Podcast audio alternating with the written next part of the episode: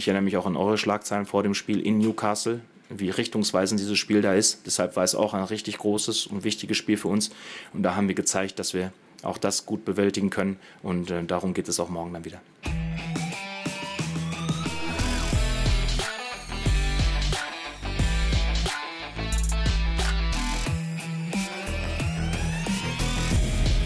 Und hier sind wir zurück mit der Dortmund-Woche, mit der 85. Ausgabe. Und ich sag's ganz ehrlich, wir hätten sie uns äh, inhaltlich etwas anders vorgestellt. Ich denke mal, ähm, bei aller gebotenen Neutralität, die ja für uns Sportjournalisten, für uns Kritiker eigentlich verpflichtend ist. Es liegt fast schon in der Natur der Sache, wenn wir den BVB hier über einen derartig langen Zeitraum verfolgen, gerade auch mit unserem Podcast, dass wir uns schon gewünscht hätten, dass äh, dieser sogenannte deutsche Klassiker, we call it a Klassiker, wie Franz Beckenbauer zu sagen pflegte, einen etwas anderen Ausgang genommen hätte, beziehungsweise Patrick Berger, hallo, dass er zumindest etwas spannender gewesen wäre. Ja, don't call it a Klassiker, kann man fast schon sagen. Ne? Ja. Ich wurde äh, auf, auf Twitter war es auch äh, angeschimpft, dass ich aufhören soll bitte mit dem äh, Wort äh, Klassiker im Zuge äh, Bayern und Dortmund. Da habe ich ein bisschen entgegnet, äh, es war seit der Gründung der Bundesliga das 134. Aufeinander, Aufeinandertreffen. Keines hat es öfter gegeben, aber trotzdem Mhm. muss ich demjenigen recht geben, der uns Medien ein bisschen kritisiert hat, dass wir das Spiel versuchen, natürlich spannender zu machen und aufzubauschen, als es ist. Das liegt aber natürlich am Ende nicht an, an uns, sondern an denen, die für den Spielausgang äh, äh, verantwortlich sind. Ähm, war am Ende natürlich wieder eine sehr, sehr ernüchternde Geschichte aus äh, BVB-Sicht. Ein wieder mal klares Ergebnis.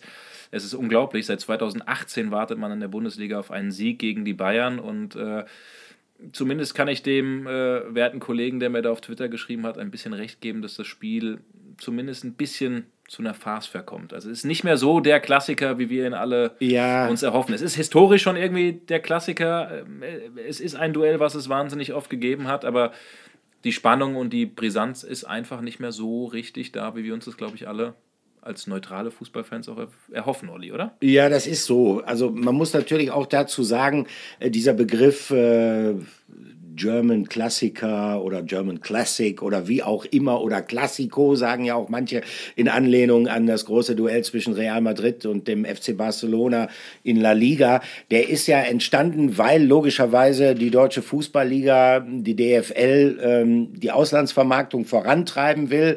Und dann schaut man mal so ins Portfolio, was haben wir denn Besonderes so zu bieten? Und dann stellt man natürlich fest, na ja, ähm, mit äh, internationalen Topstars ist es vielleicht nicht ganz so weit her im Vergleich zur Premier League oder zur Primera Division. Aber wir haben immerhin das Aufeinandertreffen der beiden erfolgreichsten Vereine der letzten Jahrzehnte und äh, das muss man der DFL dann schon zugute halten. Dieser Begriff ist entstanden ähm, nach dieser Geschichte, als Borussia Dortmund unter Jürgen Klopp zweimal hintereinander deutscher Meister gewonnen ist, Double gewonnen hat. Dann gab es ja 2013 das Champions League-Finale zwischen dem BVB und dem FC Bayern in Wembley.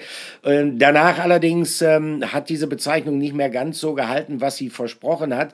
Ich glaube aber, Patrick, ähm, das Problem ist gar nicht mal so sehr, dass die Bilanz eindeutig in der Statistik für den FC Bayern spricht.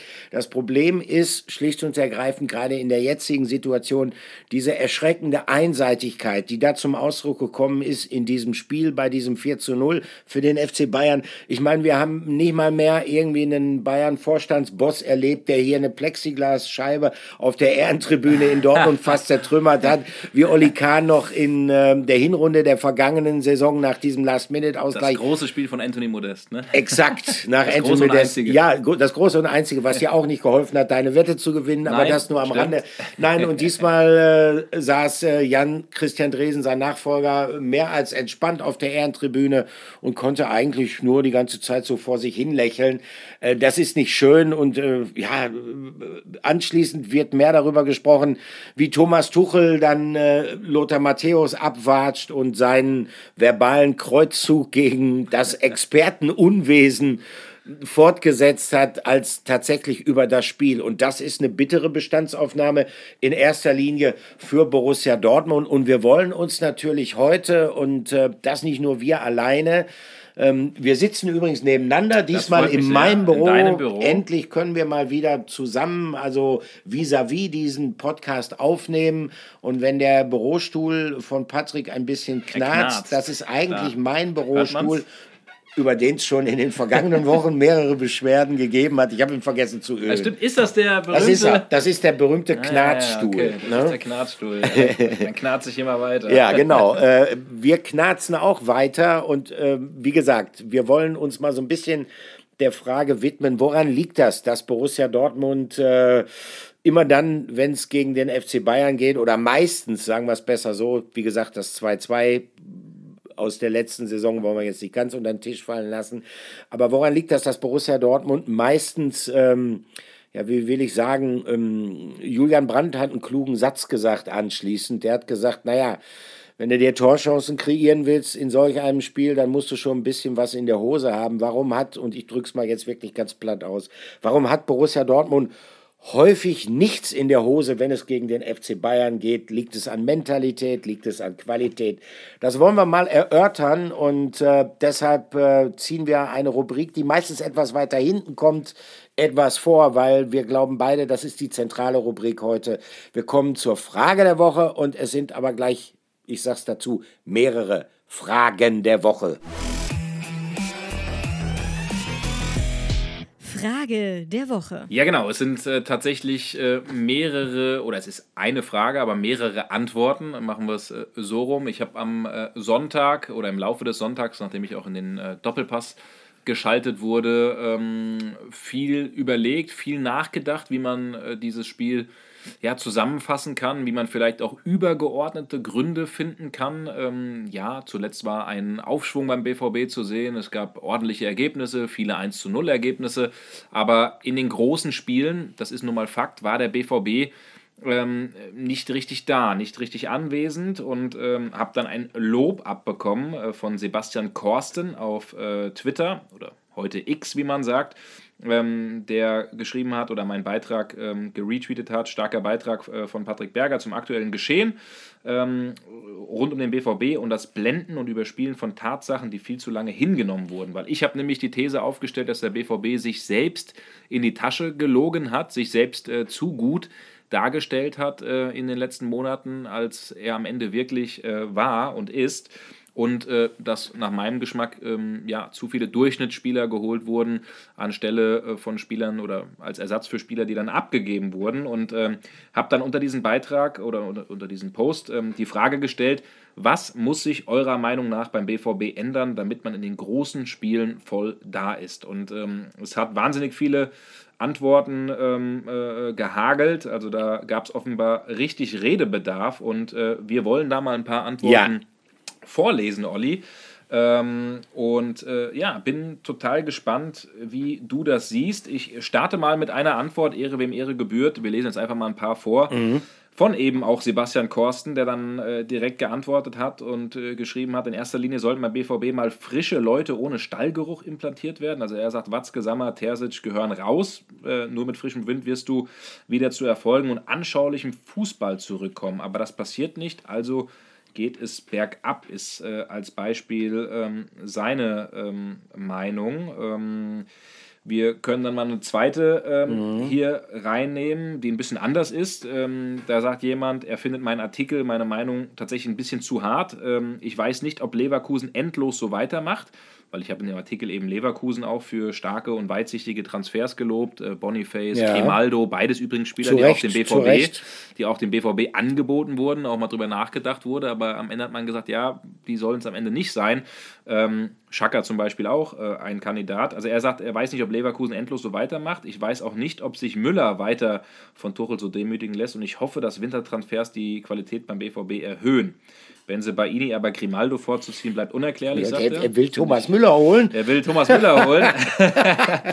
naja, du ganz habe ich den Thomas Tuchel äh, und, und, und Müller-Aspekt jetzt auch nicht so ganz verstanden. Aber du kannst mal weiterlesen, äh, Olli, ja. was du da für äh, Kommentare mhm. hast. Liest du da nochmal ein, zwei vor, dann, dann, dann ja. will ich nämlich nochmal zwei reinspielen. Also Florian schreibt beispielsweise, in Dortmund fehlt die Ambition, besser sein zu wollen als der aktuell bessere. Eine Art Aura, Selbstverständnis, Selbstbewusstsein. An seine eigenen Stärken zu glauben und eine Gewinnerausstrahlung zu haben. Äh, ist eine These, der ich insgesamt im Hinblick auf die vergangenen Jahre zustimme. Ich glaube schon, dass es eine Mischung ist äh, von Problemen, die wir zurzeit erleben, nämlich eine Mischung dahingehend einmal es geht schon stark in Richtung Selbstverständnis, dieses bayerische Mir san mir, dieses Selbstbewusstsein, was man dann auch entwickeln muss, eine psychische Robustheit beispielsweise auch gerade, wenn es äh, in diese Knackspiele reingeht. Das war häufig genug ein Thema bei Borussia Dortmund in den vergangenen Jahren. Ich glaube allerdings, äh, dass und das ist ganz interessant. Äh, wir haben natürlich noch mehr Einsendungen dazu bekommen. Ich glaube allerdings, dass es diesmal auch nicht nur in Richtung Mentalität geht, sondern dass es auch eine Frage der Qualität ist. Und da wären wir dann bei FB.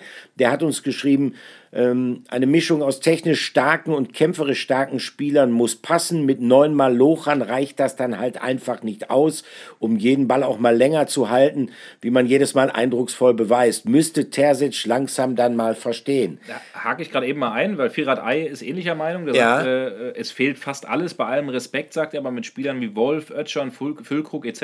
wird man keinen guten Fußball spielen können, sprich Spieler verpflichten, die die Qualität haben, für den BVB zu spielen, äh, statt Mentalitätsspieler. Mhm. Ähm, das finde ich tatsächlich interessant, weil das sehr, sehr oft vorkommt, ähm, weil es ja schon auch so einen Wandel äh, äh jetzt aktuell gibt, Absolut. so eine Art Paradigmenwechsel. Ne? Äh, Edin Terzic hat es ja immer wieder gesagt, ähm, weniger sexy, mehr Erfolg ist so ein bisschen äh, sein Credo und da sind tatsächlich einige dabei, äh, die sagen, zum Beispiel äh, Lukas BVB sagt, äh, die Transferpolitik sieht mhm. er als Dorn im Auge. Wir haben uns vor der Saison ähm, verschlechtert. Allein wenn man auf unsere Außenverteidiger sieht, wird einem klar, dass da keine Ideen hinter den Transfers stecken. Ähm, das äh, finde ich auf jeden Fall auch eine ähm, Geschichte, die interessant ist und um jetzt noch, noch, noch mal jemanden vorzulesen, Borissen Boss. Borissen Boss schreibt, Herr Watzke sollte nicht vor jedem Spiel jammern, wie groß der Unterschied doch in Sachen Geld zu den Bayern ist. Weniger Mittelklasse, dafür mehr Qualität. Wir verschlechtern uns von Saison zu Saison. Schlaue Transfers. Wir haben drei Stürmer, aber die Außenverteidiger sind für ihn äh, schlecht besetzt. Ja, dann äh, haben wir jetzt, noch? ja, wir haben schon, wir haben jetzt schon einiges gesammelt, müssen gleich ein bisschen darauf achten, dass wir diese einzelnen, teilweise auch recht Nicht unterschiedlichen ne? Aspekte ja. dann auch gut strukturiert ja. kriegen, weil äh, ich finde, dass jeder Aspekt, der äh, von euch hier in die Diskussion geworfen worden ist, äh, eine genauere Betrachtung verdient. Äh, ich kann noch mal ergänzen, Marcel sagt, und das geht dann schon relativ stark auch äh, gegen den Trainer, es fehlt einfach eine klare Spielidee, die man konsequent gegen jeden Gegner durchzieht. Gegen Hoffenheim ist man mutig, spielt teils wunderschönen Fußball und gegen Bayern wird dann wieder mit der Aufstellung signalisiert, dass man sich als klaren Underdog sieht. Würde ich ein bisschen anders sehen. Ich finde die Aufstellung ist, auch nicht, die wurde oft negativ kritisiert. Ja, so schlecht fand ich die jetzt. Nein, nicht, weil, oder? aber es ist, es ist eigentlich die erwartbare Aufstellung gewesen. Genau. Das heißt, es ist die Aufstellung gewesen, wenn man mal davon absieht, dass ähm, Emre Can sehr wahrscheinlich gespielt hätte, wenn er hätte spielen können, äh, wenn man davon davon aussieht, dass möglicherweise Rami Benzebaini auch eher zum Stamm zählt als Wolf, wobei so klar ist das auch nicht. Also der BVB hat weitgehend in Bestbesetzung gespielt. Und Auffällig war tatsächlich, man hat das Spiel zumindest, er hat dann ja auch gewechselt, Edin Terzic, man hat das Spiel auch in der Grundordnung begonnen, wie Terzic die allermeisten Saisonspiele bestreitet, wenn man will, in einer Stammformation. Es war relativ schnell klar, immer wenn man sagt, also es hätte ja auch nicht beschissener losgehen können, aber wenn man den Offensivvortrag von Borussia Dortmund gesehen hat, war relativ schnell klar, das wird sehr statisch, das wird sehr zäh, das ist relativ leicht für eine Abwehr von Bayern München, die durchaus Probleme hatte in dieser Saison, äh, sich darauf einzustellen. Äh, Niklas Füllkrug, ich sehe ihn tatsächlich auch problematisch, weil äh, Füllkrug ist für mich ein Stürmer, der, das haben wir in der vergangenen Saison mit Anthony Modest schon erlebt, der ja natürlich nachträglich verpflichtet worden ist, weil man mit, ähm, mit, mit Sebastian Aller äh, derzeit nicht richtig planen kann, der Formprobleme hat, nachvollziehbare Formprobleme nach seiner Krankheit und diese Ersatzlösung hat bis jetzt zumindest nicht richtig gezündet und ich glaube, sie hat auch deshalb nicht richtig gezündet, weil äh, Füllkrug ist vielleicht der etwas kompatiblere Spieler im Vergleich zu Anthony Modest. Aber im Grunde genommen läuft es vom Prinzip her auf die gleichen Schwierigkeiten heraus. Er wartet auf Flanken, die nicht kommen, weil die Kollegen versuchen wollen, mit ihm zu kombinieren. Und da muss er dann leider häufig genug passen. Das ist schlicht und ergreifend ein Problem. Zu dem Aufstellungsding, natürlich hätte man überlegen können, ob man, nachdem man ja zweimal gegen Frankfurt und dann auch äh, jetzt gegen Hoffenheim im Pokal gesehen hat, dass es der Mannschaft auch vielleicht eine neue Inspiration gibt, wenn man so ein bisschen variabler agiert, wenn man auch mal mit zwei Spitzen vorne agiert, wenn man ein bisschen mehr Schnelligkeit auch reinbringt. Natürlich hätte man das überlegen können, aber ich verstehe schon den Trainer da, dass er da sagt, gegen den FC Bayern, setze ich auf Erfahrung. Das hat er ja zuvor auch betont. Nur, und dann finde ich, sind wir wirklich bei einem Knackpunkt, wenn wir die Qualitätsfrage mal besprechen, die ja in, bei mehreren Einsendungen mehreren hier durchgekommen ja. ist. Es ist schlicht und ergreifend so, dass Borussia Dortmund, auch wenn in dieser Saison geliefert worden ist, in der Fußball-Bundesliga bis zu dem Bayern-Spiel, dass bei Borussia Dortmund diese herausragende Qualität, die man hatte in Form von Unterschiedsspielern in den vergangenen Jahren, sei es ein Erling Haaland, sei es ein Jude Bellingham, die hat man derzeit einfach nicht. Das ist irgendwo nachvollziehbar, weil die hätte man auch wäre der nächste Aspekt Kritik an der Transferpolitik, weil die hätte man auch mit einer besseren Transferpolitik nur mit sehr, sehr großem Glück ersetzen können, diese Spieler. Was dem BVB allerdings zusätzlich fehlt, finde ich, ist dieses Element des Außergewöhnlichen. Äh, Spieler, die Frechheit, die Tempo reinbringen, die für Überraschungsmomente sorgen.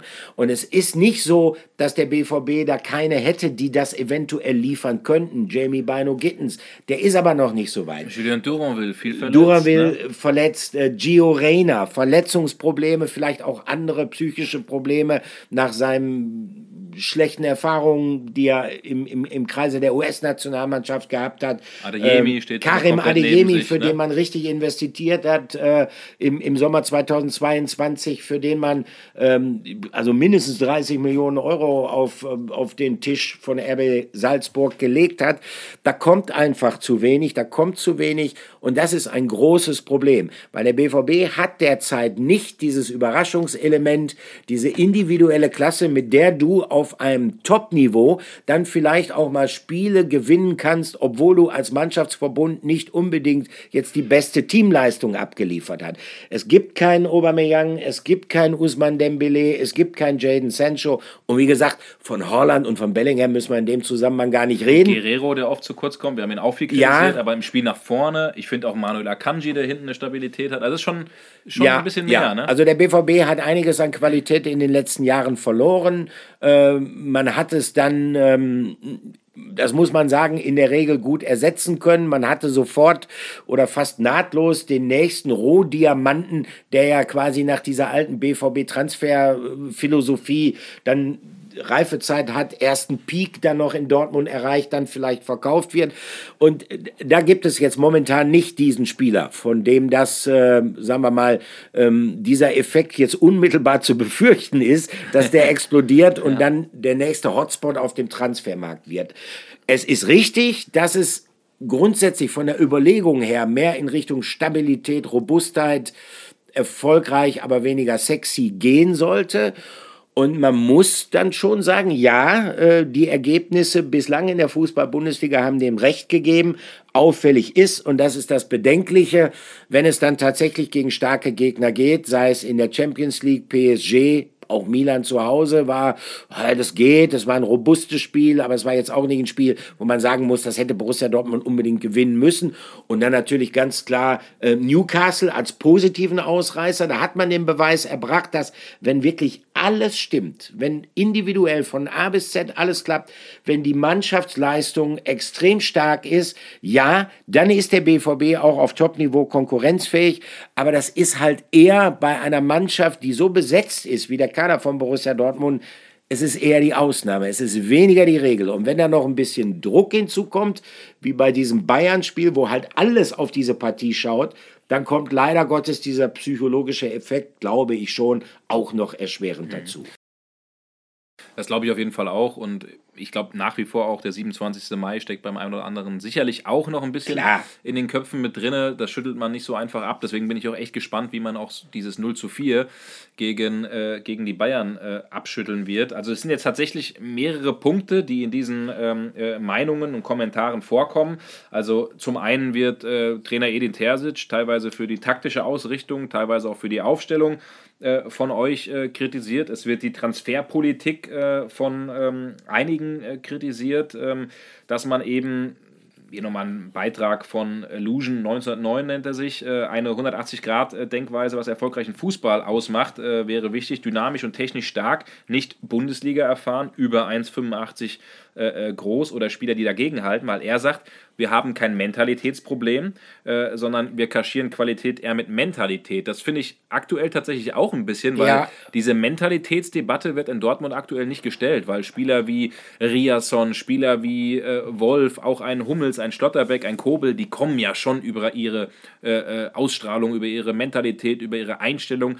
In manchen Punkten krankt es dann eben einfach an äh, der Art und Weise, ähm, ähm, ja, zu was man imstande ist zu leisten. Also Stichwort, äh, Stichwort Qualität. Also Transferpolitik ein Thema, Trainer ein Trainer und äh, ein Stück weit natürlich auch äh, die äh, Führungsspitze, auch um, um Hans-Joachim Watzke, wo tatsächlich auch einige ähm, sagen, jetzt als Beispiel, Jens liest, äh, äh, schreibt, ähm, von außen hat man den Eindruck, äh, dass Harmonie im Club an oberster Stelle steht. Ist jetzt seine Meinung. Ich finde jetzt nicht, dass, äh, wenn, man, wenn wir uns ein bisschen umhören, dass da viel Harmonie, äh, glaube ich, äh, zu sehen ist oben beim BVB. Aber er hat natürlich angefangen von HJW, also Hans-Joachim Watzke. Und ähm, er sagt, Terzic wirkt sich jetzt nicht oder wirkt für ihn jetzt nicht wie jemand, der seine Spieler mal richtig in den Arsch tritt, um das mal hier deutlich zu sagen. Aber ja, Wie das gesagt, ist, das, das, ist, das, ist, für mich die Draufsicht von außen. Also, genau, also das ist für mich nicht, nicht das Problem, dass da, dass da ein Trainer ist oder dass da gar jemand ist, der zu sehr auf, äh, auf Harmonie aus ist, weil wir reden oft genug mit den jeweiligen Protagonisten und die gehen sich, glaube ich, schon sehr offen und ehrlich äh, gegenseitig an. Nein, aber Fakt ist schon auch, wenn man ähm, sich die Transfer Politik von Borussia Dortmund, ich meine jetzt nicht nur die, die, die aktuelle in diesem Sommer, sondern die der letzten Jahre anguckt, dann muss man einfach sagen, ja, es hat da auch Fehleinschätzungen gegeben. Und es hat da auch Fehleinschätzungen gegeben, beispielsweise äh, von, von, von ganz unterschiedlichen Leuten. Also zum Beispiel, ähm, Matthias Sammer war jemand, der einen sehr starken Input gegeben hat und äh, sich sehr dafür ausgesprochen hat, zum Beispiel Emre Can zu verpflichten, weil er halt der Meinung gewesen ist, und ich kann diese Argumentation, die dahinter steht, durchaus nachvollziehen, ja, das ist ein unerschrockener Spieler, das ist ein erfahrener Spieler und das fehlt. Damals war das Thema bei Borussia Dortmund tatsächlich eher Mentalität, weniger fehlende Qualität, dass man gesagt hat, man holt da so einen Aggressive Leader dazu dazu und stellte dann fest, ja, der hat aber dafür ein paar andere Probleme, die dann schon auch irgendwo Richtung Qualität gehen, nicht mehr der schnellste äh, etc. pp. Ähm, also es gab dann beispielsweise jetzt im vergangenen Sommer äh, die Einschätzung zu sagen, ja, wir machen einen Transfer von, von Rami Benzebaini, weil wir den Eindruck haben, das ist ein solider Linksverteidiger, der kann uns diese Seite schließen, auch infolge der Erfahrung, dass das mit Rafa Guerrero nicht immer so der Fall war, also eine Entscheidung zugunsten von Stabilität. Und ja klar, natürlich, wenn man dann sieht, äh, dass sich Bayer Leverkusen einen, einen überragenden Grimaldo geholt hatte, dann kann man diese Transferpolitik natürlich kritisieren. Muss allerdings auch immer dazu sagen, ähm, man hat gesehen, beispielsweise, um ein anderes Beispiel zu nennen, was sich ein Sebastian Kehl von einem Felix Metscher versprochen hat bei dem Spiel in Newcastle, wo er tatsächlich mal richtig abgeliefert hat, wo man, obwohl der natürlich kein Bellingham werden wird, wo er aber trotzdem jemand war, der die strategischen Fähigkeiten hat und auch die körperlichen Fähigkeiten hat, ein ganz entscheidender Mann im zentralen Mittelfeld, gerade auch was das Ankurbeln von Angriffen angeht, zu werden. Also, äh, haben wir so ein bisschen das Problem, Patrick, vieles von dem, was hier gesagt worden ist, ist richtig. Und logischerweise, wenn man sich vernünftig, ernsthaft damit beschäftigt, muss man sagen, es gibt auch zu jedem einzelnen Punkt so ein paar Erklärungsansätze. Wie ist es vielleicht zu ein paar Fehleinschätzungen gekommen? Das muss man ja auch immer wissen. Denn eins ist auch klar, äh, wenn man so viel Topspieler Weltklasse-Spieler teilweise verliert, wie Borussia Dortmund in den letzten Jahren, ähm, dann ist die Wahrscheinlichkeit, dass man das nahtlos kompensieren kann, über Jahre hinweg gesehen eher gering. Was ich tatsächlich auch ein bisschen glaube, Olli, ähm, diese verpasste Meisterschaft oder diese Fastmeisterschaft hat jetzt nicht gerade dazu beigeführt, dass die Erwartungshaltung im BVB-Umfeld niedriger wird. Ne? Dass die Leute irgendwie jetzt gerade sagen, ja, ähm, ne? das, das, das ist schon eine Geschichte, die die eher dazu geführt hat, und deswegen war man nach den ersten zwei Spieltagen, äh, äh wo es gegen Köln und gegen Bochum, ich glaube vier Punkte waren es, ne? 1-0, 1-1, wenn mich ja. nicht alles täuscht, wo die Stimmung sogar schon sehr negativ war, wo es auch bei dem einen oder anderen Heimspiel gegen Heidenheim Pfiffe gab, sehr früh am Anfang. Ja ich glaube, dass diese Fastmeisterschaft dazu geführt hat, dass die Leute gesagt haben, jetzt erst recht in diesem Jahr und da auch vielleicht auch ein bisschen vergessen haben, was man an wichtigen Spielern abgegeben hat. Ähm, nur trotzdem, da gebe ich eben auch recht, ein bisschen mehr Weitsicht im Scouting würde ich mir vielleicht auch wünschen. Es gibt da Top-Leute mit Laurent Bousser, äh, äh das wurde zum Beispiel auch namentlich von einem User äh, äh, genannt, wo man vielleicht mal ein bisschen mehr wieder auf Kreativität setzen äh, mhm. könnte. Ähm, ja, also das finde ich schon sehr spannend. Bisschen mehr Risiko vielleicht, bisschen auch Risikofreudigkeit, Risiko. genau. weil da muss man einfach sehen, äh, immer dann, wenn Borussia Dortmund äh, früher an internationale Top-Talente herangetreten ist, in vergangenen Jahren, dieses Geschäftsmodell hat man ja regelrecht kultiviert, äh, dann wurde man dafür in aller Regel auch belohnt. Äh, ich glaube, äh, ähm, Alex Isak ist einer der wenigen Fälle, wo es halt mal nicht geklappt, nicht geklappt hat, hat, aber in der Regel... Ciro Immobile war, glaube ich, auch nicht so doll. Aber, aber, ja, wobei Ciro Immobile war jetzt nicht unbedingt ein innovativer Transfer Transfer. Naja, also war anerkannter Stürmer ja, aus ja, Italien, richtig, ja. haben ja auch richtig was für ihn bezahlt, hat halt nicht gepasst, weil er war halt so ein Mittelstürmer der alten Schule, der dann auch gerne mal stehen blieb. Mhm. Äh, das ist der eine Punkt, aber du hast völlig recht. Das hängt natürlich irgendwo auch so ein bisschen schon zusammen, obwohl es derzeit vielleicht eher ein Qualitäts-, denn ein Mentalitätsproblem ist. Aber irgendwo spielt diese verpasste Meisterschaft, dieser letzte Spieltag, dieses 2 zu 2 gegen Mainz 05 in den Köpfen noch eine Rolle. Der Verein ist nicht ganz unschuldig daran, weil natürlich auch Edin Terzic beispielsweise jetzt vor dem Bayern-Spiel dann nochmal gesagt hat, ja, wir, wir ne? wollen zum Borsigplatz ja, und da wäre ja. auch Platz genug, um zwei Titel zu feiern. Äh, und äh, ja, das baut natürlich natürlich Druck auf. Und wenn du Druck standhalten willst, und dann kann ich jetzt noch einmal einen äh, unserer Zuhörer zitieren, nämlich Sweet and Salty. Den finde ich äh, gut. Ja, den finde ich auch gut. Der ist schön prägnant. Äh, ja. Erinnert so ein bisschen an das, was äh, ich eingangs ja von Julian Brandt zitiert habe. Er schreibt, klingt nach Stammtisch, aber wenn alle nötigen Änderungen auf den kleinen, aber wenn man alle nötigen Änderungen auf den kleinsten Nenner runterbricht, bleiben Eier. Ja. Dann bleiben die Eier oder sie bleiben eben nicht da oder sie sind aus irgendwelchen Gründen nicht zu sehen, wie in diesem Spiel gegen den FC Bayern. Das spielt natürlich eine Rolle. Äh, der Kopf ist, glaube ich, nach dieser Scheißgeschichte am Ende der vergangenen Saison immer noch nicht so ganz frei. Das glaube ich auch. Jetzt haben wir eben viel diskutiert, auch teilweise über Edin Terzic. Ähm, am heutigen Montag, wir nehmen jetzt gerade am, am, Montagabend hier bei dir im Büro ja. in, in, in Dortmund auf, äh, war heute schon auf der Pressekonferenz. Ähm, Du hattest heute tatsächlich mal äh, einen freien Tag, weil. Ja, das stimmt. Deine, ich hab, oder nein, du hast nein, sogar nein, gearbeitet? Ich habe geschrieben, ja. Ich habe ja, okay. für die Welt, für den Welt, also gerade. Hast sogar über, gearbeitet, ist auch über, gut. Ne? Sogar gearbeitet. Ab und zu muss ich auch arbeiten. äh, ich habe für die Welt äh, einen Artikel geschrieben, wo ich mich, also kurioserweise genau über diese Problematik, äh, äh, ist es ein Mentalitätsproblem oder vielleicht doch eher ein Qualitätsproblem, was der BVB hat, ausgelassen habe. Also äh, insofern. Ähm, das ja. am Geburtstag deiner Herzensdame. Ich habe eben schon genau. ein leckeres Stück Kuchen bei euch. Ja, das bekommen. stimmt. Am, ja, am Geburtstag dafür. meiner Frau. Aber ich habe mir dann für das Kaffeetrinken habe ich mir freigeschaufelt. Ja, ich war gut. Punkt 15 Uhr mit dem Artikel fertig. Dann äh, habe ich äh, dem Kaffeetrinken beigewohnt und dann kam äh, Patrick und jetzt arbeiten wir halt nochmal. Ne? Genau, also genau, von wegen genau. Arbeits, wir reden Arbeitsfreier bisschen, ne? ja, ja, okay okay, genau. ja, genau, aber was ich sagen wollte, ich war auf der äh, Pressekonferenz und habe äh, Edin Terzic mehr oder weniger eine kritische Frage gestellt und wollte äh, genau das von ihm mal wissen, wo er eben das Hauptproblem sieht, dass man in den großen Spielen nicht richtig da ist. Mhm. Wir können mal reinhören in meine Frage und gleichzeitig auch in die Antwort von Edin Terzic. Ja, Frage jetzt an, an Edin. Du magst zwar nicht, kann ich verstehen, zu viel über das Bayern-Spiel sprechen, aber vielleicht kann man das ein bisschen ähm, übergeordneter sehen, dass ihr in der Vergangenheit, das ist ja auch nichts Neues, in den großen Spielen nicht auf dem Punkt genau da wart, äh, ob das Mainz war, ob das jetzt die letzten Jahre immer gegen Bayern war, ähm, im Pokal gegen Leipzig, äh, in der Champions League jetzt mal Paris. Klar, ihr habt auch gute Spiele gemacht wie gegen Newcastle. Siehst du da grundsätzlich ein Qualitätsproblem oder wie, woran machst du das fest? Was sind da die Hauptpunkte, an denen du, an denen ihr vielleicht auch ansetzen wollt? Ja, ich finde, du hast jetzt ein paar Spiele aber auch ausgeklammert. Also bist jetzt sehr weit zurückgegangen, aber hast dann ein Pokalfinale zum Beispiel nicht erwähnt, was ja auch ein recht großes Spiel war gegen Leipzig. Ähm, die Spiele gegen Sevilla, gegen Manchester City, die Spiele gegen, gegen Chelsea. Also ich glaube, man, man kann da immer für und wieder finden. Natürlich besonders das Spiel jetzt gegen die Bayern, das war jetzt die, die erste Heimniederlage nach sehr langer Zeit und dann ausgerechnet gegen sie. Das ist etwas, was uns, was uns natürlich total ärgert.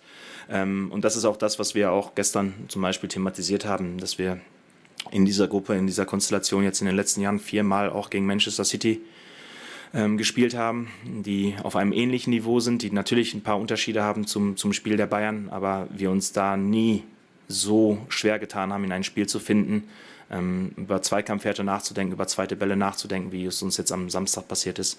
Und das sind die Themen, die, die dann auf uns warten, wenn wir dann nach München fahren. Aber das ist nicht das Thema, was auf uns wartet morgen, sondern äh, für uns war es ein extrem wichtiges Spiel. Ihr, ich erinnere mich auch an eure Schlagzeilen vor dem Spiel in Newcastle wie richtungsweisend dieses Spiel da ist. Deshalb war es auch ein richtig großes und wichtiges Spiel für uns. Und da haben wir gezeigt, dass wir auch das gut bewältigen können. Und äh, darum geht es auch morgen dann wieder. Ja, und jetzt sitzt er neben mir hier auf meinem Bürostuhl, der, der etwas Terzic. vergessliche Herr Berger. Ach so, der. ja, hast du alles weggefiltert, die guten Spiele ja, der letzten Jahre. Die, ne? habe ich alle wie immer ausgeblendet. die so vielen guten Spiele. Ja, ja, ja. Also ähm, auch aus dieser Antwort hat man rausgehört, jetzt nicht ganz so krass und eindeutig wie beispielsweise bei Thomas Tuchel ähm, nach Niederlagen oder in Krisenzeiten, wobei wir wollen jetzt, jetzt nicht in Bezug genau. auf Borussia Dortmund von einer Krise reden, aber nee. es war halt eine Niederlage, die halt besonders wehgetan hat. Ähm, da dienen wir Journalisten gerne auch so ein bisschen als Prellbock. Also es ist auch nicht ganz leicht äh, und dafür sind wir ja auch nicht da, es den Verantwortlichen der Clubs dann äh, besonders recht oder besonders einfach zu machen. Und, und natürlich hat er recht, dass Borussia Dortmund äh, in den vergangenen Jahren auch abgeliefert hat. Das ist ja überhaupt keine Frage. Es gibt diese Beispiele. Es hat gute gute Leistungen, zum Beispiel gegen Man City, gegeben. Und wie gesagt, wir müssen ja gar nicht so weit zurückdenken. Newcastle, wir sind beide da gewesen. Dieser 1 zu 0 Sieg im St. James Park, der war sicherlich ein Beispiel dazu, wozu diese Mannschaft fähig ist. Aber ich fand trotzdem, dass du recht gehabt hast, denn das Problem ist ja, dass Borussia Dortmund sich extrem strecken und zusammenreißen muss, um auf gehobenem Top-Niveau, auch auf internationalem Niveau, das werden wir sicherlich auch beim Rückspiel gegen Newcastle am Dienstag wieder erleben, dann tatsächlich abzuliefern. Dann muss halt alles passen. Und ich verstehe allerdings, Patrick, den Edin Terzic da auch, dass er sich jetzt nicht auf die Fährte, ja, uns fehlt Qualität locken lässt. Verstehe ja? ich, verstehe ich. Er, er, will, er will sich natürlich, er will die Mannschaft schützen, ja. er will den, den Verein schützen. Er reagiert aktuell ein bisschen sensibler auf äh, Kritik. Das merkt man schon, äh, hält uns da oft dann auch den Spiegel vor, ja. ne, was wir für Schlagzeilen da und da. Äh, ne, das, das, will ich auch alles nicht unter den Tisch kehren, weil, wie du sagst, es gab tolle Ergebnisse. Was ich nur, ich habe kurz überlegt, ob ich auf den Knopf drücken soll und eine Gegenfrage äh, stellen soll. Ähm, nur macht man das eben so selten auf Pressekonferenzen, weil das ja kein offener Schlagabtausch ist, sondern das so ein bisschen geordneter zugeht. Ähm, ich frage mich halt, muss man das Spiel gegen Leipzig 2021 äh, äh, zu Corona-Zeiten im Berliner ja. Olympiastadion ohne Fans daherholen? Muss man ein Spiel von vor x Jahren, wo er Interimstrainer, glaube ich, war, gegen City, was echt gut war, hervorholen? Ähm, es gab gute Spiele, absolut. Ähm, die habe ich ja auch in der Frage anmoderiert, aber zur Wahrheit gehört auch, im Kalenderjahr 2023 hat der BVB zwei Spiele gegen den FC Bayern München verloren, hat mehr oder weniger das Spiel gegen Mainz in Anführungszeichen verloren, auch wenn es 2-2 ausging, aber genau. man hat die Meisterschaft vergeigt. Was halt ein besonderes Knackspiel, richtig, Druckspiel war. Bei dem Spiel, wo richtig Druck drauf lag, man hat äh, das äh, Spiel gegen Chelsea verloren, man hat ähm, das Pokalspiel gegen Leipzig verloren, man hat in Paris verloren, deutlich. Ähm, da sind schon große Spiele, da sind schon äh, Spiele, an denen sich der BVB messen lassen muss. Ja, Absolut. da gehört sicherlich auch die tägliche Arbeit dazu. Spiele gegen Augsburg, gegen Hoffenheim, gegen Frankfurt, gegen, äh, gut, gegen Frankfurt hat man nicht mal gewonnen, aber ne, solche Spiele auch natürlich zu gewinnen. Aber der BVB lässt sich eben oder muss sich eben an diesen großen Spielen messen. Und die Frage war ja nicht nur äh, auf Edin Terzic gemünzt und auf seine Zeit, sondern gab ja auch Vorgänger, ob das ein Favre war, ob das ein Ja. äh, Rose war, ob das, äh, da kannst du ja zurückgehen zu Auch Bosch, Tom- zu, zu, zu, Thomas ne, Tuchel zu auch.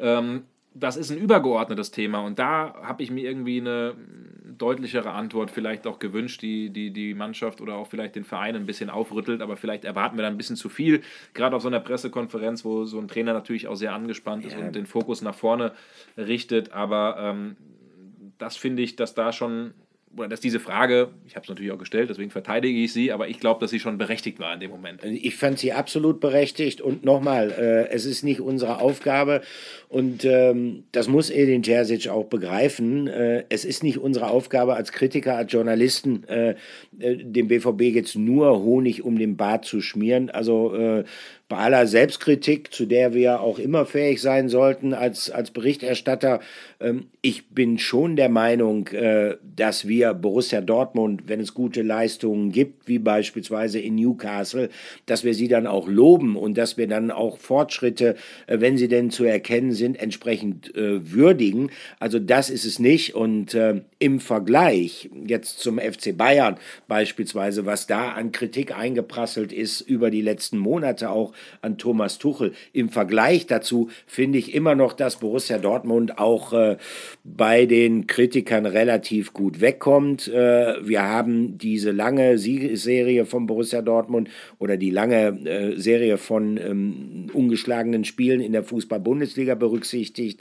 Diese tolle Heimbilanz, die der BVB hatte. Eigentlich alles, was der BVB trotz der verspielten Meisterschaft ähm, in, in dem Kalenderjahr 2023 gemacht hat, ähm, müssen allerdings tatsächlich feststellen, und das ist dann halt unsere Aufgabe, ja, es reicht dann nicht derzeit für den ganz großen Wurf, offenbar. Es sei denn, die Mannschaft straft uns dennoch Lügen. Nur, ich denke schon, ähm, Zweifel sind da durchaus angebracht, weil ja man sehr, sehr hochwertige Spieler verloren hat und weil es nicht gelungen ist, diese Verluste so zu kompensieren.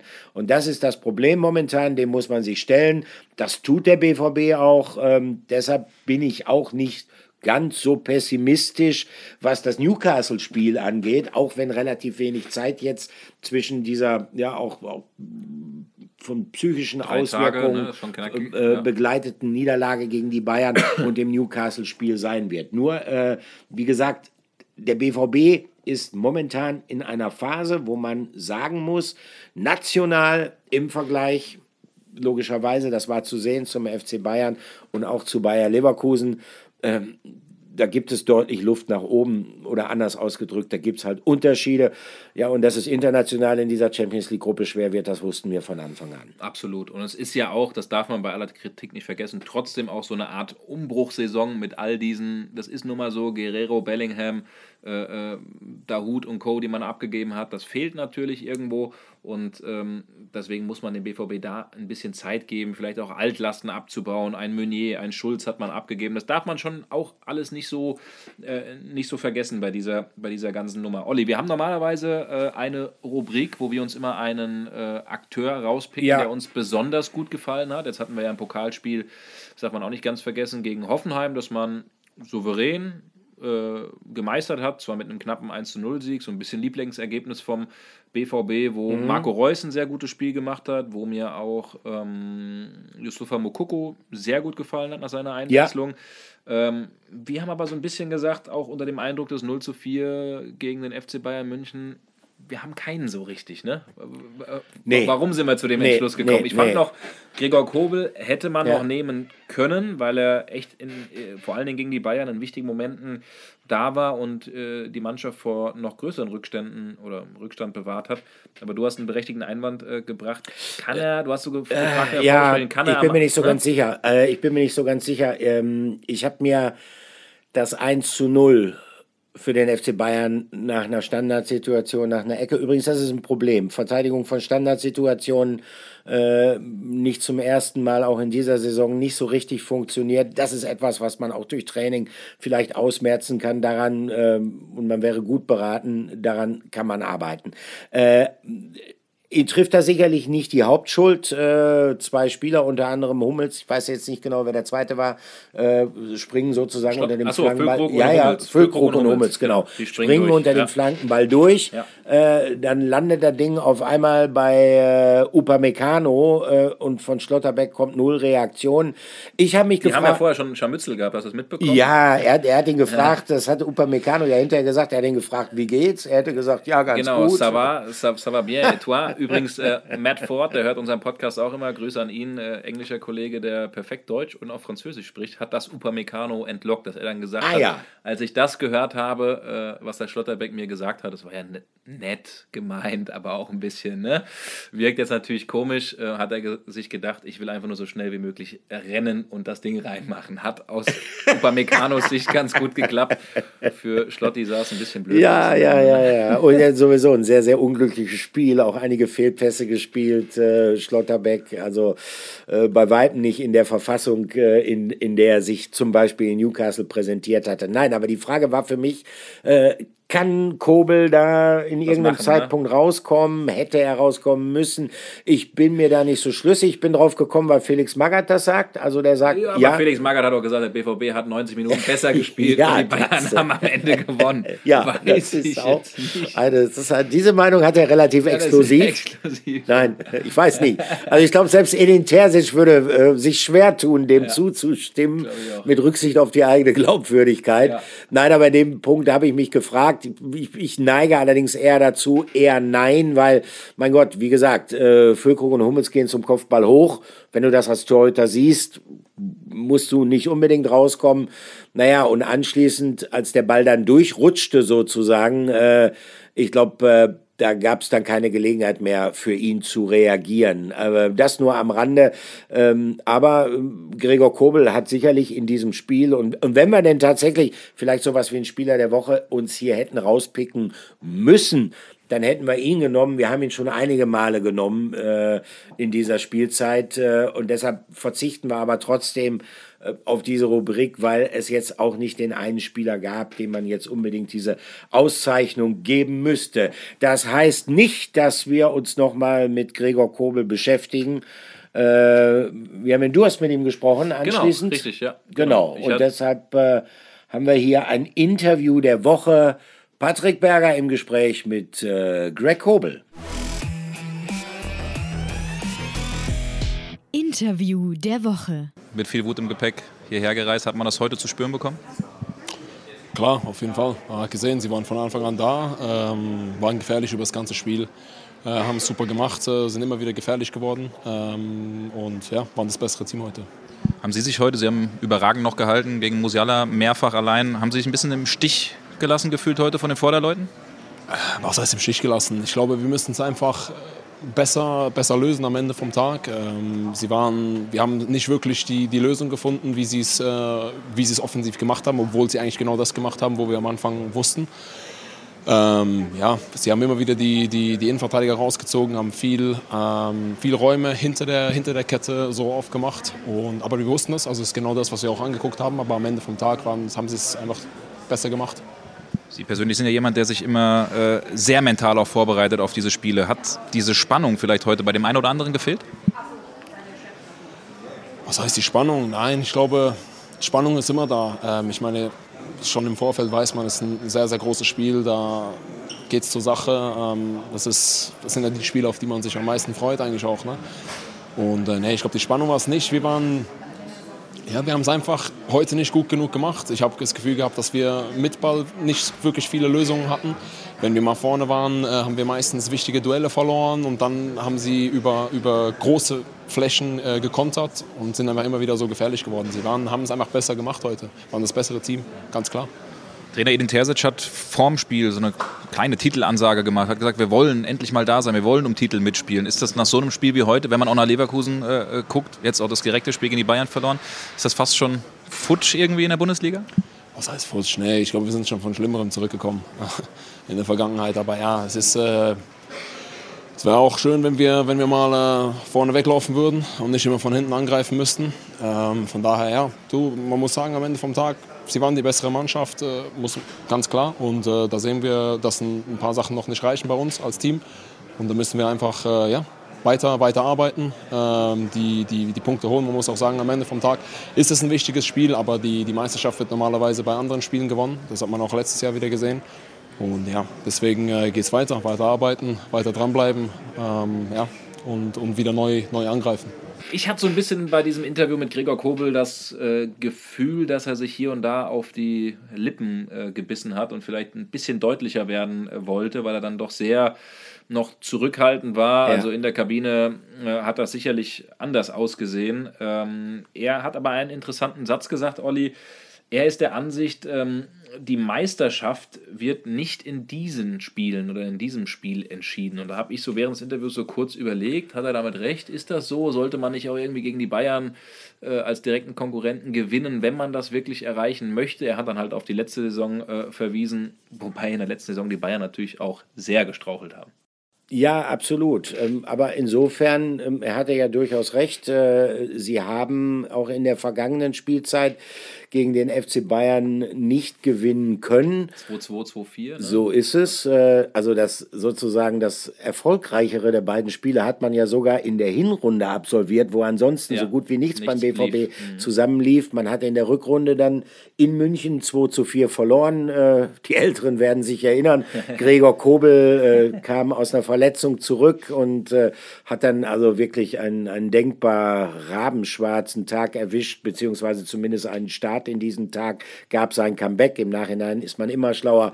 Ist wahrscheinlich zu früh gekommen, um dieses eine zu spielen und äh, hat dann für die frühe Bayern-Führung gesorgt, was den BVB da sicherlich aus der Bahn geworfen hat. Äh, wo er recht hat, ist die Tatsache, dass es ähm, den BVB im Hinblick auf die Rückrunde insgesamt nicht aus der Bahn geworfen hatte, weil äh, man ja dann durchaus äh, neun Punkte gut gemacht hat auf den FC Bayern, sich diesen, diesen Matchball dann sozusagen ja selbst besorgt hatte hatte, den man dann nicht verwandeln konnte am letzten Spieltag. Also, insofern hat er recht. Äh, natürlich ist das nicht die Entscheidung der Meisterschaft, aber das hängt vielleicht auch in diesem Jahr damit zusammen, dass es mit Bayer Leverkusen eine andere Mannschaft gibt, die bis jetzt zumindest äh, sowohl dem FC Bayern als auch erst recht Borussia Dortmund doch relativ deutlich überlegen ist. Warten wir es mal ab. Also sollte Borussia Dortmund tatsächlich ähm, nochmal wovon ich eher nicht ausgehe, aber wer weiß. Äh, sollte Borussia Dortmund tatsächlich nochmal in den Titelkampf eingreifen, dann glaube ich, muss es eine ähnliche Steigerung geben in der Rückrunde im Vergleich zu dem, was sie jetzt spielen, auch wenn es, wie gesagt, die erste Saisonniederlage gegen die Bayern gewesen ist. Mhm. Das ist auf jeden Fall absolut richtig. Ich bin echt gespannt, wie sie die nächsten Wochen bestreiten werden, weil jetzt äh, wirklich knackige Spiele auf den BVB zukommen. Wir haben noch ein Thema, Olli, das wir äh, oder woran wir gemerkt haben, was immer bei, bei euch ganz gut ankommt, ist, wenn man so ein bisschen den Schlüssellochblick hat, weil wir doch manchmal Sachen mitbekommen oder ja. sehen, ähm, die ihr vielleicht äh, nicht sehen könnt. Und äh, da gab es durchaus eine Geschichte, die nach dem Wochenende recht hohe Wellen geschlagen hat. Ähm, da haben sich zwei Spieler in den Haaren gehabt, von denen man das vielleicht nicht unbedingt erwartet hätte. Ihr wisst, glaube ich, wer gemeint ist. Hier kommt unser Aufreger der Woche. Aufreger der Woche. Also es ist mal grundsätzlich, und das mal vorweggeschickt, äh, nach Bundesligaspielen gibt es eigentlich keinen interessanteren Aufenthaltsort als dieser Bereich zwischen den beiden Mannschaftskabinen. Äh, man kann nicht in jedem Stadion quasi direkt dastehen wo die Spieler dann, also die noch richtig sozusagen unter Pulverdampf stehen, die äh, noch komplette Adrenalinausschüttung hatten, wenn sie nach einem Spiel vom Platz kommen, dann hochkommen wie in Dortmund. Übrigens, da fällt mir ganz kurz was ein, da kriegt man manchmal ja. Sachen mit. Äh, äh, Osan Kabak hat doch im Pokalspiel äh, gegen Hoffenheim, äh, äh, gegen Dortmund eine gelb-rote gesehen jetzt unter der Woche. Ja. Der ist da stand ich ein bisschen früher, ich glaube drei Minuten vor Abpfiff da unten und da ist er da hochgekommen und hat gegen die Kabinentür getreten. Wir haben alle geguckt, ist, da, da muss was kaputt gegangen sein. Das äh, passiert häufiger, das als passiert man glaubt. Häufiger, ja, als man glaubt, dass die sich äh, ne, für sich irgendwie sammeln, wenn sie vom Feld gehen. Und sobald ja, sie dann ja. runter sind und keine Kameras da sind, äh, kommt der Ausraster. Also das ist mir gerade eben ich mal eingefallen. Ich kann mich tatsächlich mal an ein Spiel erinnern, das ist ganz interessant, 90er äh, Jahre noch, Borussia Dortmund als, ich glaube, amtierender äh, deutscher Meister beim ersten FC Saarbrücken gespielt. Trainer von Saarbrücken damals Peter Neururer. Und ist tatsächlich da Okay. niedergekämpft worden von dem ersten FC Saarbrücken. Und äh, es gab viele Auseinandersetzungen schon auf dem Platz. Michael Schulz äh, darin involviert und gab anschließend auch also Verhandlungen vor dem Sportgericht in, in, ähm, in Frankfurt und äh, wegen Platzverweisen, Sperren etc. Und dann ist, hat der erste FC Saarbrücken tatsächlich anschließend eine Rechnung einer äh, Klempner Sanitärfirma an Borussia Dortmund geschickt, weil unter anderem äh, zwei Waschbecken rausgebrochen worden sind in der Gästekabine. Ja, tatsächlich, ja. äh, ich habe Michael Schulz mal gefragt, ich sag, warst du das? Äh, ich, ich sag dazu nichts. Also Oh, okay. man hat da seinen Frust über die Niederlage, Saarbrücken hat gewonnen, äh, man hat die Frust äh, über die Niederlage am Mobiliar tatsächlich ausgelassen. Das kommt tatsächlich häufiger vor, als man glaubt. Hast du dein Flashback doch noch drin gehabt, siehst du? Genau, genau, ja, ja. Ja, das ist interessant, muss ich nochmal gut. Aber wenn ich jetzt gerade dabei bin, kann ich das auch noch vervollständigen. Es gab anschließend, es gab eine Gelb, ähm, einen Platzverweis gegen Flemming Paulsen. Und es gab anschließend viel Theater, auch mit, mit Neuro und mit Hitzfeld, mit den Trainern. Und dann hatte man aber gesagt, okay, der BVB bezahlt jetzt auch die Renovierung der Gästekabine und man ist sich jetzt doch aber wieder gut. Und äh, es gab nur ein Problem, es stand eine Verhandlung an wegen ähm, der Sperre für Flemming Paulsen. Und dann hat der erste FC Saarbrücken gesagt, ja gut, dann versuchen wir euch da irgendwie rauszupauken und hat den Gegenspieler von Flemming Paulsen, äh, äh, Kostner, den Saarbrücker Libero, Balu genannt. So ein gemütlicher Typ gewesen, sozusagen als Zeugen in diese Sportgerichtsverhandlung äh, gestellt. Und der hat gesagt, ja, aber da war nichts, der hat mich gar nicht berührt. Und das war jetzt etwas plumpe äh, Aussage, weil auf sämtlichen Bildern zu sehen war, wie Paulsen ihn volle Kanne erwischt hatte. Also der wurde dann, lügen Sie ja nicht, muss der äh, Richter geschrien haben.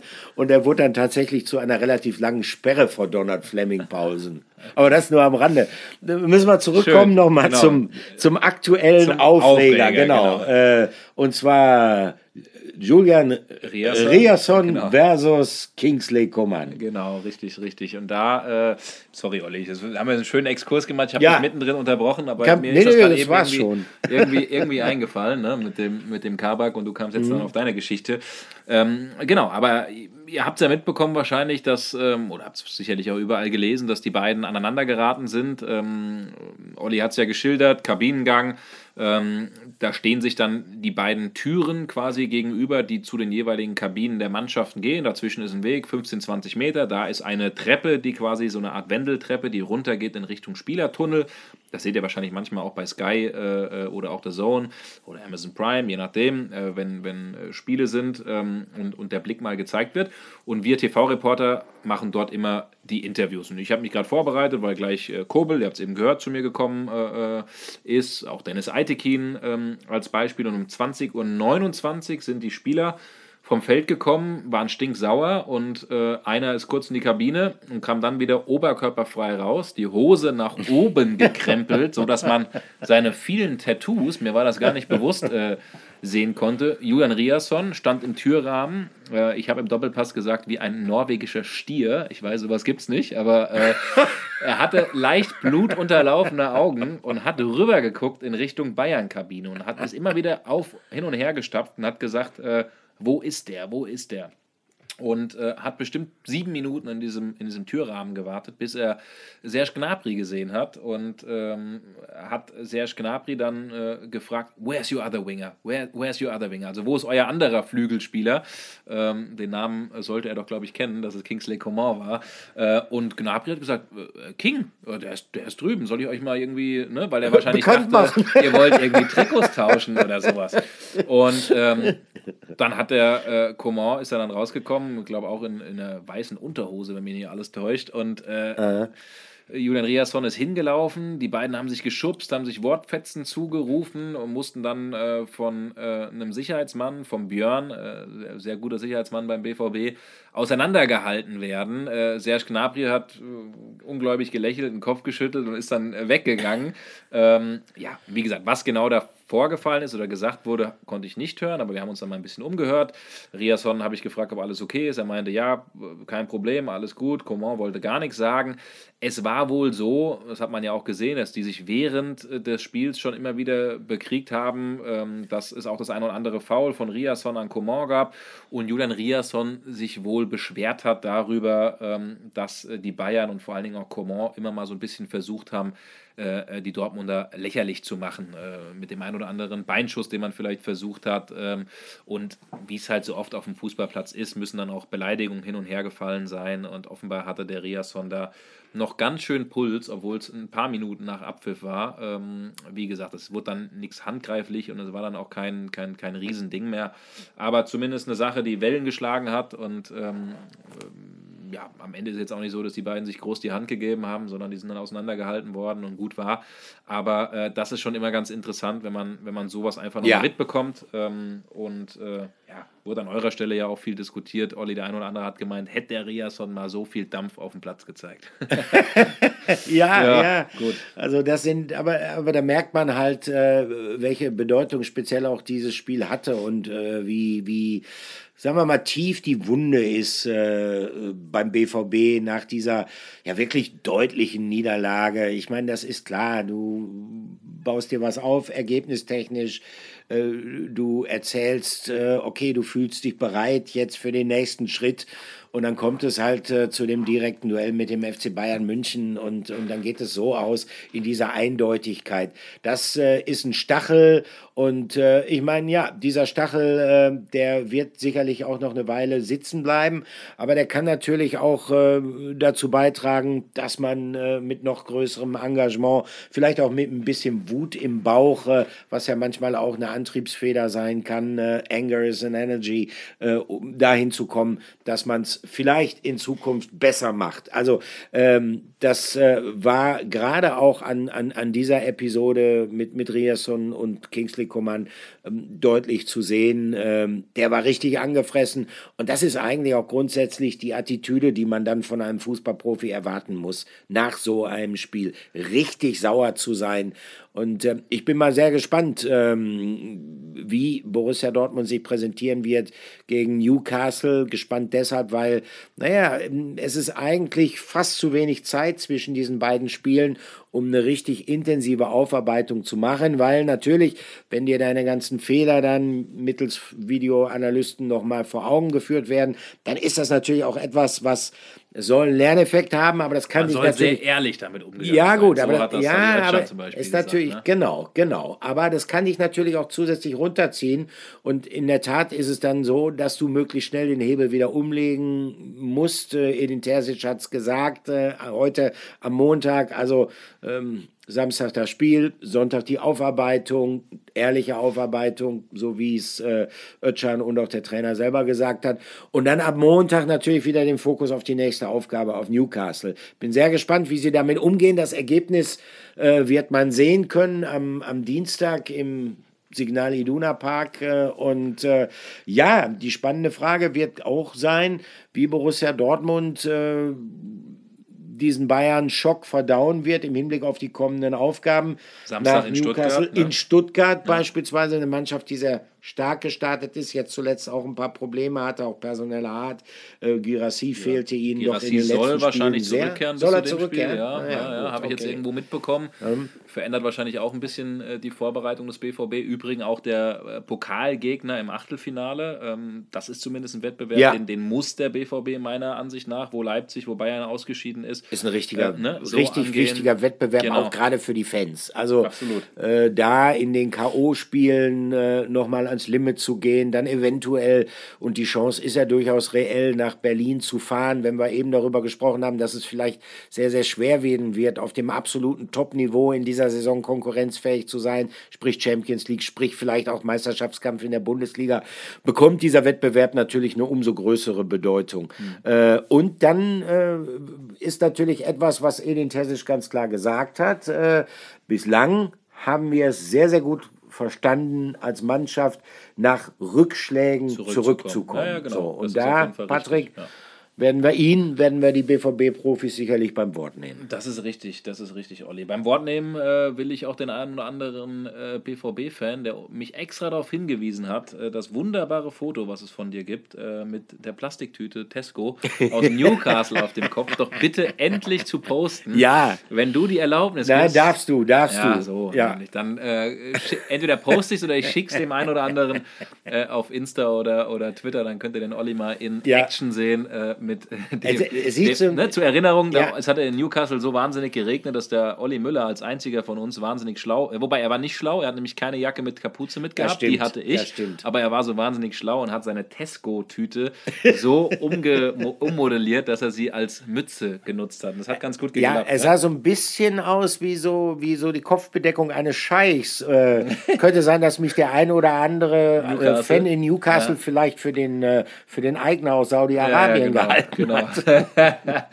genau. genau, genau. Ja, schön. Siehst du, wäre doch auch eine ganz nette, wäre auch mal ein ganz nettes Karnevalskostüm. Am Samstag ist Karneval, ich werde nicht in Stuttgart Stimmt. sein, ich habe mir mal frei genommen ähm, und, und äh, feiere mit meinen Jungs, die extra nach Köln kommen, äh, äh, Karneval in, in Köln. Ich bin sogar mal vor, boah, ist mittlerweile 15 Jahren her, als saudischer Scheich gegangen. Damals konnte man das, glaube ich, noch machen. Mittlerweile ist es wahrscheinlich moralisch verwerflich. Ja, ja, sagen wir 15 mal Jahren so. war es noch äh, okay. Man könnte in äh, Erklärungsnotstand Ja, geraten genau. mittlerweile. Genau. Deswegen gehe ich als äh, Obst. Als welches Obst? Da kannst du nichts mit verkehrt man nichts mit verkehrt machen. okay, Olli, mein Lieber, dann Ja. äh, sind wir, glaube ich, schon am Ende angekommen einer äh, kurzweiligen Folge. Ich hoffe, ihr seid bis zum Ende dran geblieben, auch wenn es sicherlich für euch ein schwieriges Thema war. Ich finde es sehr gut und positiv übrigens, dass ihr so kritisch auch mit eurem eigenen Verein äh, umgeht. Ähm, und es zeigt mir auch ein bisschen, dass ihr das wollt und braucht, dass man uns kritische Journalisten braucht, weil ähm, es gibt ja immer mehr, ich sag mal, Club TV und Ja, Vereinssender, die natürlich sehr positive PR betreiben und dass es natürlich noch gewünscht ist, dass man sich kritisch mit dem Verein auseinandersetzt. Das äh, äh, ist zumindest gut für uns und macht uns dann irgendwie auch Spaß, wenn wir so ein bisschen auch euren Wünschen nachgehen können und vielleicht auf Themen eingehen können. Ja. Deswegen schickt uns das immer wieder zu. Ähm, sind am Ende angekommen, Olli. Äh, nächste Woche haben wir auch nochmal eine Folge. Genau, genau. Äh, und dann geht es wahrscheinlich erstmal in eine kurze Pause, weil wir dann Mhm. ein bisschen auch äh, überlegen, wie wir uns weiter strukturieren. Exakt. Ne? Mit Blick auf unseren Podcast bezüglich auch meines Wechsels äh, zu Sky. Ähm, also bleibt da auf jeden Fall gespannt, wie die ganze Nummer weitergeht. Und äh, Olli, würde mich freuen, wenn wir uns nächste Woche wiedersehen. Davon gehe ich stark aus. Ne? Davon gehe ich auch sehr, sehr stark aus. Und äh, wie gesagt, euch eine schöne Woche. Und äh, wer weiß, vielleicht gibt es ja jetzt schon, äh, sei es am Dienstag gegen Newcastle oder dann am Samstag in Stuttgart, ähm, wieder äh, für die BVB-Fans etwas angenehmere Erlebnisse als dieses Ding am vergangenen Samstag. Und wir werden nicht mehr, wir werden nicht mehr Klassiko, Klassiker, Klassik. Nee, dürfen wir nicht mehr. Nee, machen wir nicht mehr. Nee, nee, nee. Okay. Einfach nur Dortmund gegen. Das war der Bayern. letzte Der letzte. aus Dor- dieser Reihe. Der letzte Dortmund gegen Bayern Auftritt. Okay, in diesem Sinne, schöne Woche euch. Schöne Woche. Ciao, ciao.